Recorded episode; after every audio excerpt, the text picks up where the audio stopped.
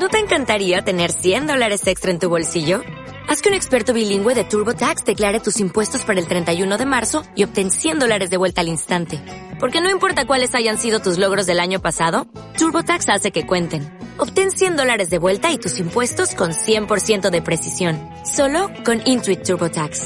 Debes declarar para el 31 de marzo. Crédito solo aplicable al costo de la presentación federal con TurboTax Full Service. Oferta sujeta a cambios o cancelación en cualquier momento.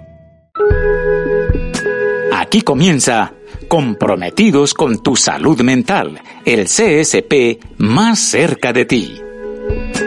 Un cordial saludo para todos nuestros oyentes en el día de hoy. Les damos la más cordial bienvenida a nuestro programa institucional, Comprometidos con tu salud mental, el CSP más cerca de ti.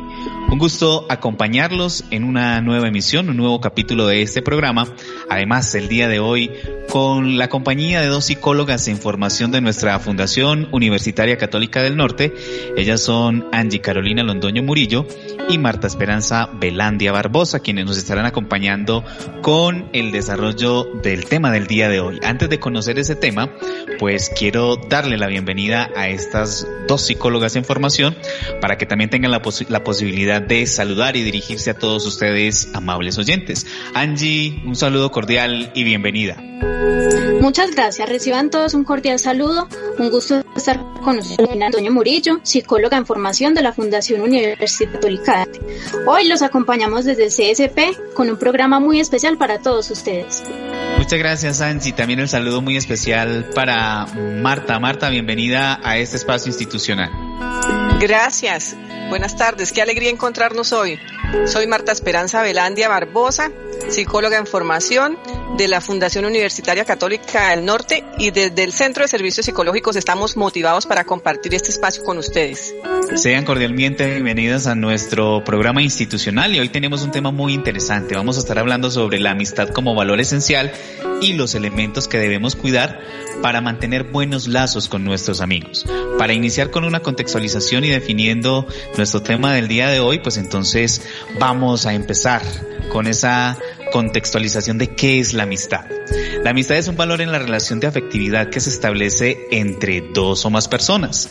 El ser humano es social por naturaleza y necesita crear relaciones de confianza, de amistad, para compartir, para entretenerse, para formar alianzas y equipos, además para hacer más placentera y divertida su vida.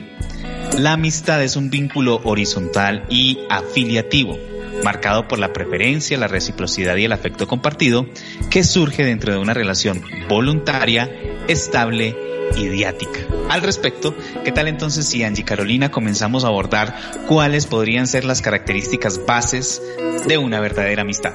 Te escuchamos. Claro que sí. Para que exista una verdadera amistad es muy inherente a los siguientes aspectos. Primero que todo, la sinceridad y la lealtad. Los verdaderos amigos son aquellos que son sinceros y leales. Ese amigo es capaz de guardar tus secretos, te apoya en tus decisiones y dispone tiempo para pasar ratos agradables contigo. También es importante tener en cuenta el respeto por las opiniones, las diferencias y las costumbres. El respeto es la base de la amistad. Una verdadera amistad se caracteriza por el respeto a la dignidad, por la consideración hacia el otro, aunque sus costumbres sean diferentes. Otro aspecto a tener en cuenta y también muy importante es la amabilidad y el afecto. Una verdadera relación de amistad se basa en el buen trato, la amabilidad, el afecto sincero, el deseo de bienestar mutuo, que se reflejan aquellos actos de empatía que tenemos con nuestros amigos. Otros elementos importantes son la ayuda y la reciprocidad, que consisten en socorrer y brindar colaboración al amigo cuando éste más lo necesita. Es un sentimiento de afecto, de respeto, consideración y sobre todo es un acto recíproco, es decir, consiste en dar y recibir. ¿Y cómo no tener presente en la amistad el tolerar los errores y defectos?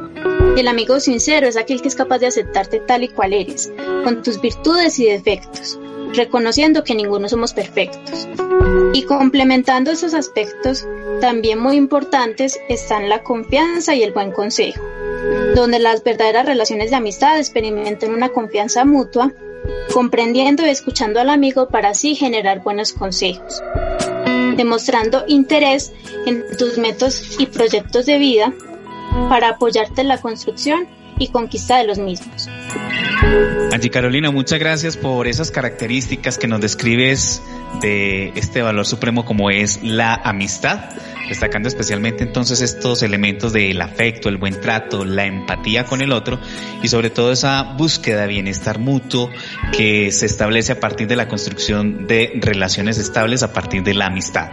Marta, para que entremos en diálogo también, teniendo en cuenta la importancia de la amistad en la salud mental, ¿Qué podríamos mencionar al respecto? Claro que sí. ¿Cómo les parece que tener amigos puede ser el mejor antídoto para conservar una buena salud en todos los sentidos, especialmente para la salud mental? Durante los periodos de crisis, muchas veces podemos contar con un amigo. Es aquella persona que nos hace reír en momentos en que quisiéramos llorar. Para cultivar una mente sana, pasar por un buen rato con nuestros amigos resulta muy productivo. Un buen amigo puede ofrecernos un consejo en el momento en que más lo necesitemos, una sonrisa que nos alegre el alma, una crítica constructiva o simplemente compañía. Los verdaderos amigos nos ofrecen eso y mucho más. Son aquellos hermanos que elegimos para que nos acompañen en el camino de la vida y su influencia es tan importante que incide en nuestro bienestar general y en especial en nuestra salud mental. Bueno, Marta, a partir de ese último argumento de la influencia de la amistad en la salud mental, ¿nos pudieras decir cuáles serían los beneficios de tener lazos fuertes de amistad para la salud mental y emocional? Claro que sí. Los lazos de amistad son fundamentales para fortalecer nuestra salud mental y emocional. Te hacen sentir bien porque perteneces a un grupo y tienes un propósito para trabajar. Te aumentan tu felicidad, te elevan el autoestima, reducen el estrés que puedas llegar a sentir y cambian tus reacciones ante las situaciones de peligro.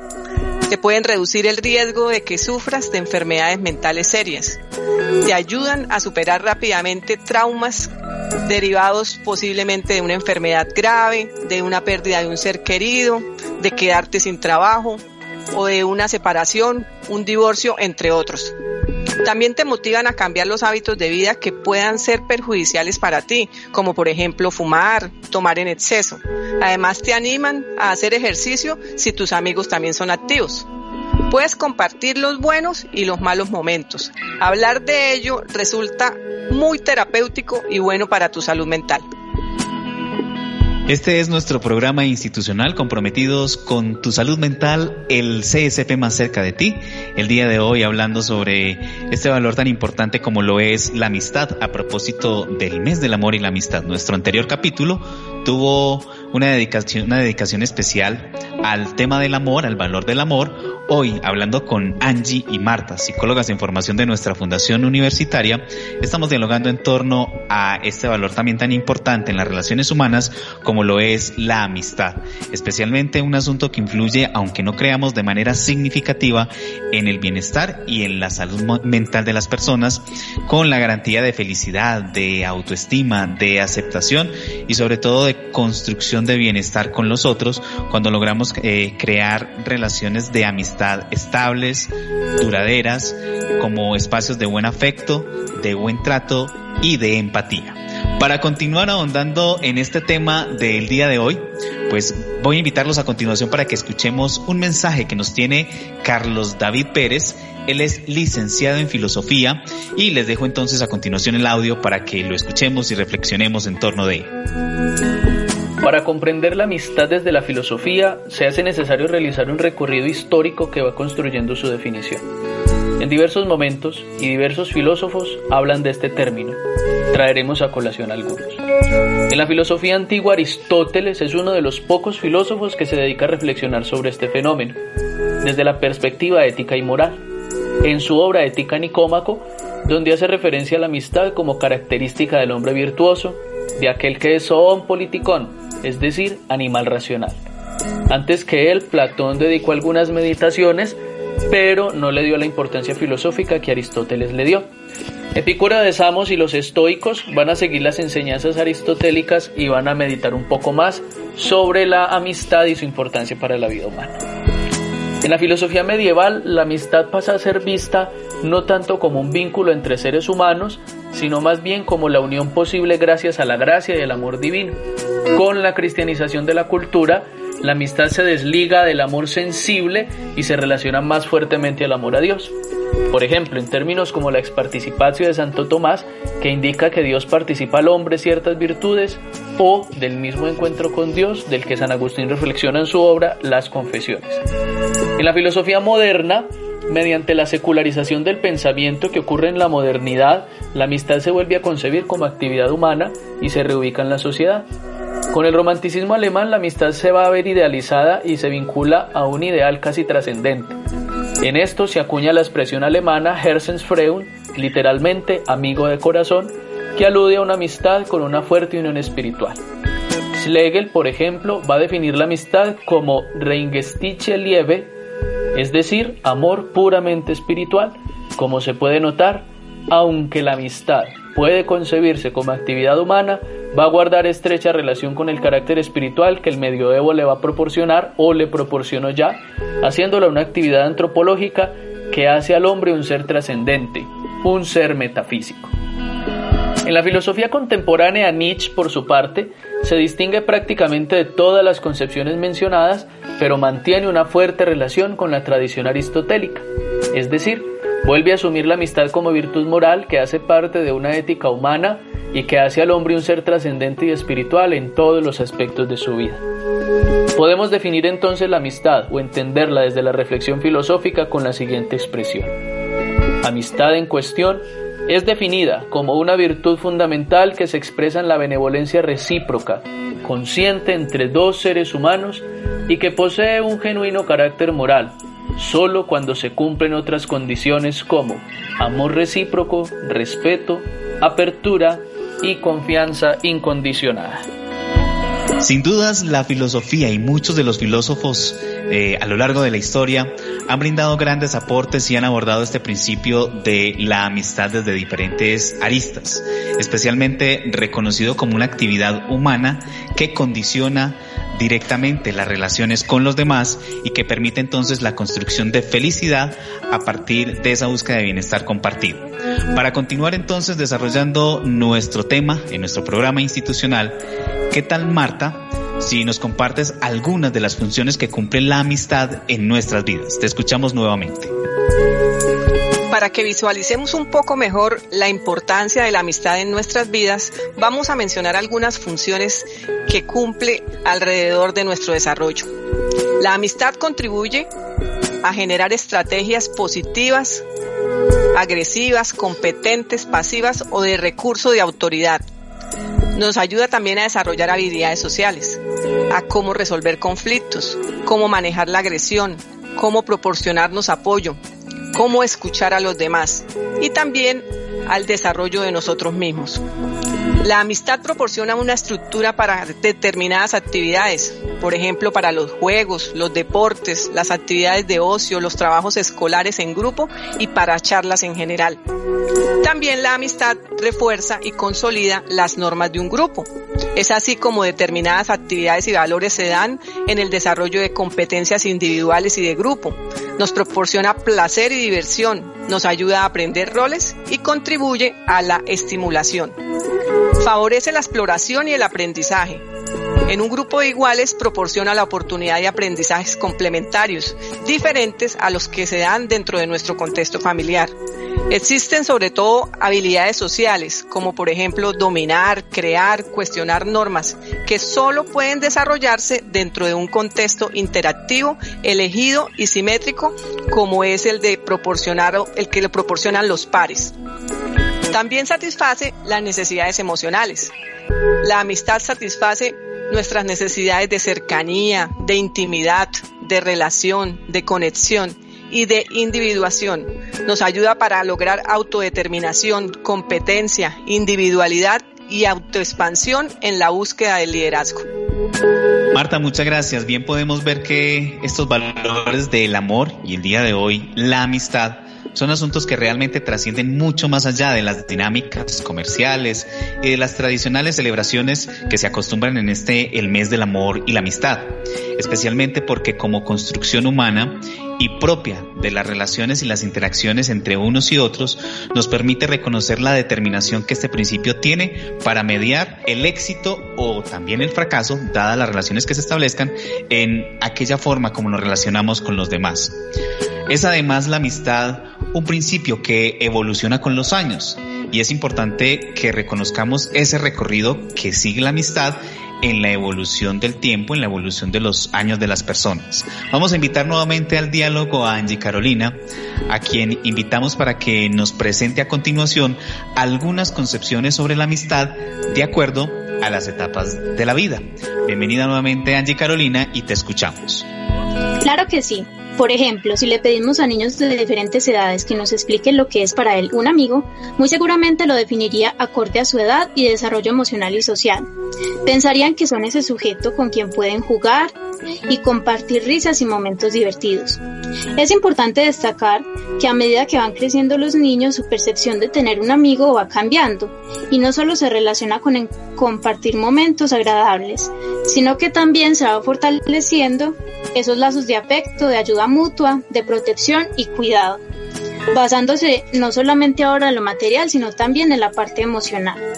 En la adolescencia la amistad tiende a fortalecerse por esa afinidad que se observa entre pares y que se evidencia también en ese compartir de intereses comunes, donde se fortalecen los apegos en las experiencias vividas. Y por último, en cuanto a la concepción de la amistad en la edad adulta, podemos decir que esta se refleja en el resultado de una relación de cercanía y en el compartir diferentes espacios y momentos con esas personas que adquieren esa responsabilidad de asistir a centros de esparcimiento y diversión. Por ejemplo, los compañeros de clubs, de eventos, de talleres, entre otros. Muchas gracias, Angie Carolina. Sin dudas, siguen siendo elementos muy interesantes los que ustedes, como psicólogas en formación, siguen trayendo aquí a nuestro espacio institucional, a nuestro programa, para compartir con nuestros oyentes y seguir fortaleciendo la concepción que tenemos de este importante principio como lo es la amistad. Quiero invitarlos a continuación para que escuchemos el mensaje que nos comparte la psicóloga Nubiamparo Guisao Jaraba, quien se une también a este espacio de aprendizaje y de reflexión con el valor de la amistad. Desde la perspectiva evolutiva, Carl Roger define la amistad como una relación afectiva entre dos o más personas, basadas en la comprensión, la comunicación, el apoyo mutuo, además del afecto y la armonía. Es decir, la amistad es un tipo de vínculo afectivo. Es un sentimiento muy parecido al amor filial. Dentro de la estructura y el mundo social de las personas, los vínculos amistosos con otras personas juegan un papel fundamental en la vida. Se ha encontrado que la amistad y la calidad de esta tienen un valor importante e influyente en el desarrollo social, pues son fuentes de apoyo. La amistad tiene un enlace con el bienestar emocional, físico, en el ámbito laboral, en las relaciones románticas y en la salud mental. Aunque las amistades no siempre influyen positivamente en el comportamiento de los amigos, sí pueden ayudar a poner en práctica habilidades sociales y experimentar todas las dimensiones de la amistad, pues son fuentes de apoyo emocional. Las amistades son regularmente un contacto del que se goza mayor libertad para prescindir de él, pues no ata, no compromete. La amistad se tiene libremente y puedes prescindir de él en el momento que lo desees.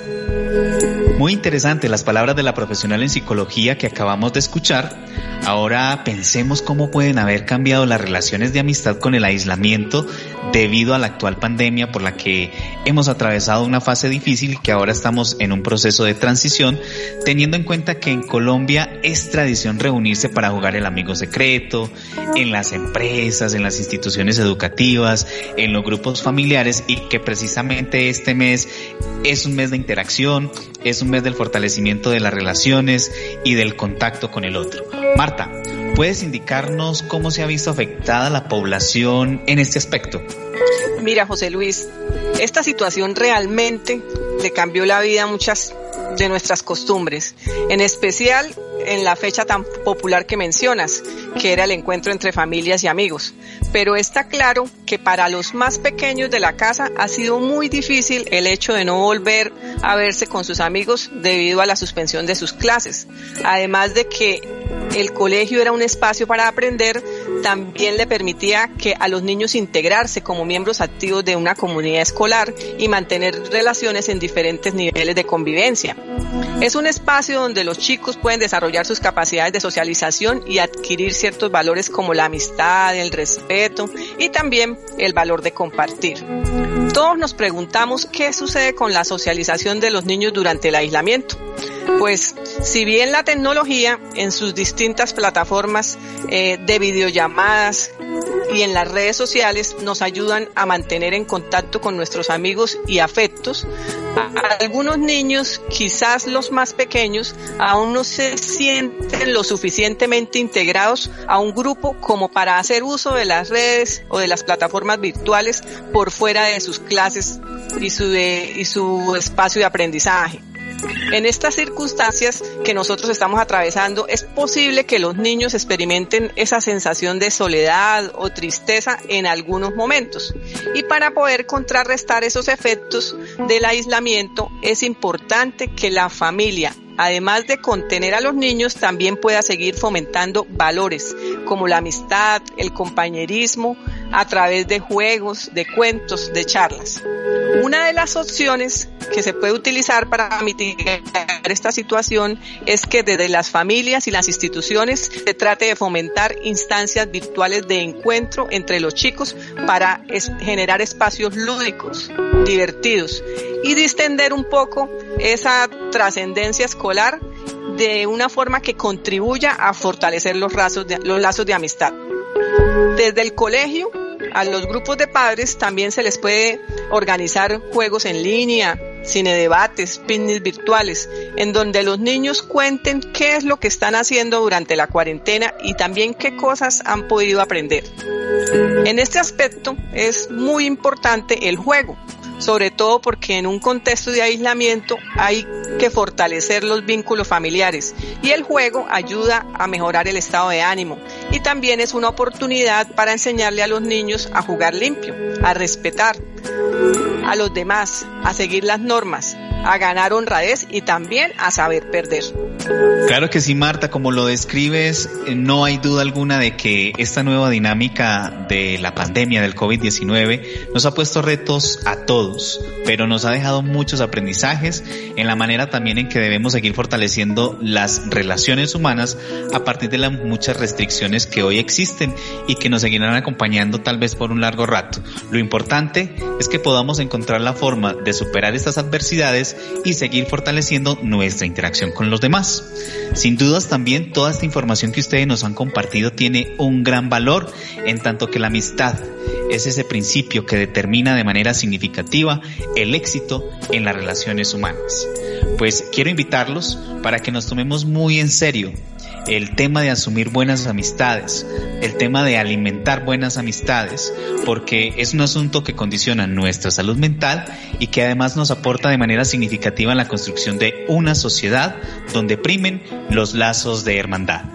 Durante este programa hemos escuchado varias personas hablar en relación con la amistad y tenemos así un último invitado. Él es el padre José Luis Pérez quien nos hablará de este valor desde las Sagradas Escrituras. Los invito para que lo escuchemos. Frente al valor de la amistad, también sería bueno que nos preguntáramos ¿y qué nos dice la Sagrada Escritura, la palabra de Dios, sobre este hermoso valor? La primera enseñanza la podemos encontrar nosotros en el Antiguo Testamento, en el libro del Eclesiástico. Ya en este libro se nos dan algunos consejos y algunas definiciones de esa amistad. Por ejemplo, en el, en el versículo 5 dice, la boca amable multiplica a sus amigos, la lengua que habla bien multiplica afabilidades.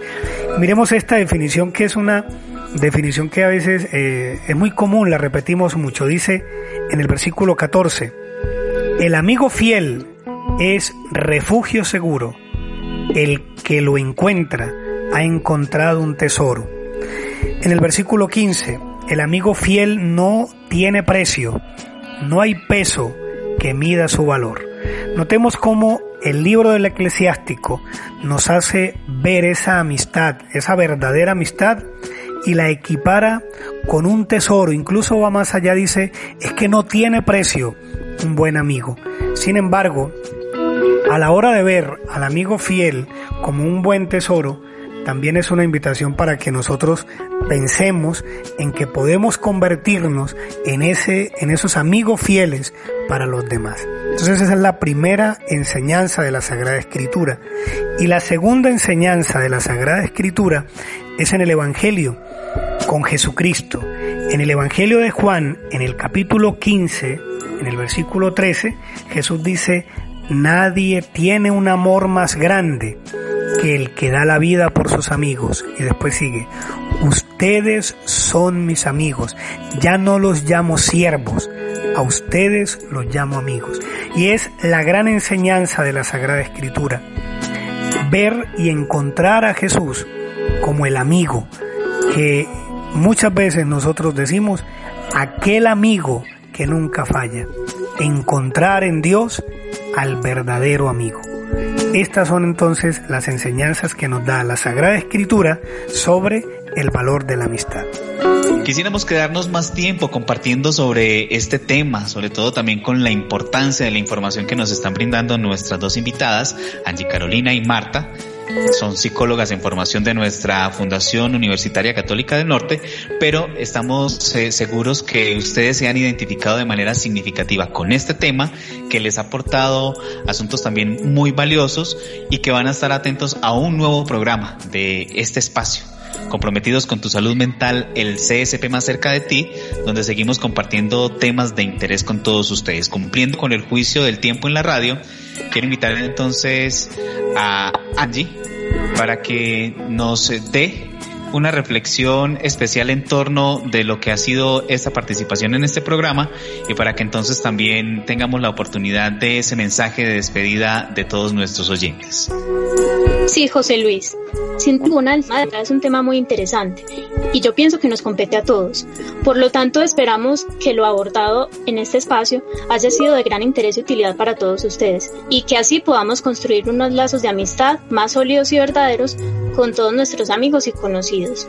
Hasta una próxima ocasión, muchas gracias.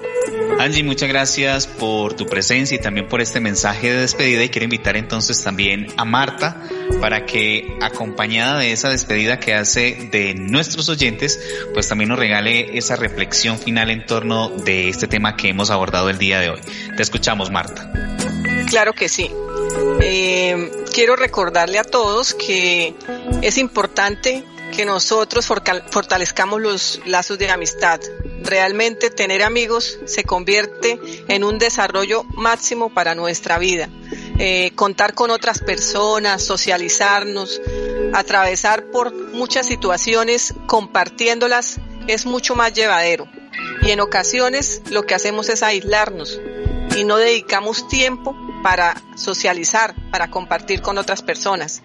Si vemos los temas tratados son de gran importancia. La amistad nos sirve para funcionar, la amistad nos sirve para mejorar nuestro espíritu, la amistad nos sirve para construir normas, para ayudar a los más pequeños, para ayudar también a los abuelos, a los grandes de la casa. El compartir la amistad realmente es un valor máximo que debemos preservar, que debemos cuidar, porque nos pasamos la vida construyendo amistades y de pronto las vamos dejando en el camino, pero cuando las amistades trascienden y podemos contar con ellas a lo largo de nuestra vida, realmente los aprendizajes que logramos son máximos. Así que los invitamos para que reflexionen acerca de los amigos que en este momento tienen y que podrían hacer a veces nos aislamos y nos sentimos muy solos, pero cuando miramos a nuestro alrededor hay muchas personas que quieren compartir con nosotros y nunca hemos abierto esa puerta. Así que la invitación es para valorar y cultivar nuestras amistades y para entender que para nuestra vida y sobre todo para nuestra salud mental y emocional, mantener amigos es muy gratificante y realmente nos lleva a un nivel de compromiso con nuestra existencia máximo.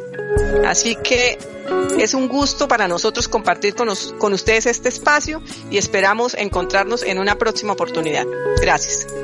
Muchas gracias Marta. Y si ustedes que nos están escuchando en algún momento en la construcción de esas relaciones de amistad o en cualquier otro escenario de las relaciones humanas han sentido la necesidad de asesoría, de orientación o de acompañamiento psicológico, pues les recordamos que el Centro de Servicios Psicológicos, el CSP, en nuestra Fundación Universitaria Católica del Norte, cuenta con un equipo profesional dispuesto a brindarles a todos ustedes esa orientación psicológica. Es muy fácil contactarnos. Puedes escribirnos al correo institucional serviciopsicológicos.ucn.edu.co. Agradecemos de manera muy especial a todos ustedes ustedes, amables oyentes, por estar conectados con nuestro programa. Agradecemos a Angie y a Marta, profesionales en formación también, por acompañarnos en el desarrollo de este tema. Agradecemos también a los invitados externos que nos han compartido sus mensajes y los queremos invitar a todos ustedes quienes muy juiciosamente se conectan cada ocho días con nuestro programa para que sigan ahí juiciositos en nuestra emisora universitaria virtual de la Fundación Universitaria Católica del Norte todos los viernes a las 3 de la tarde con un capítulo más de Comprometidos con tu salud mental, el CSP más cerca de ti. Nos despedimos de todos ustedes hasta nuestro próximo capítulo.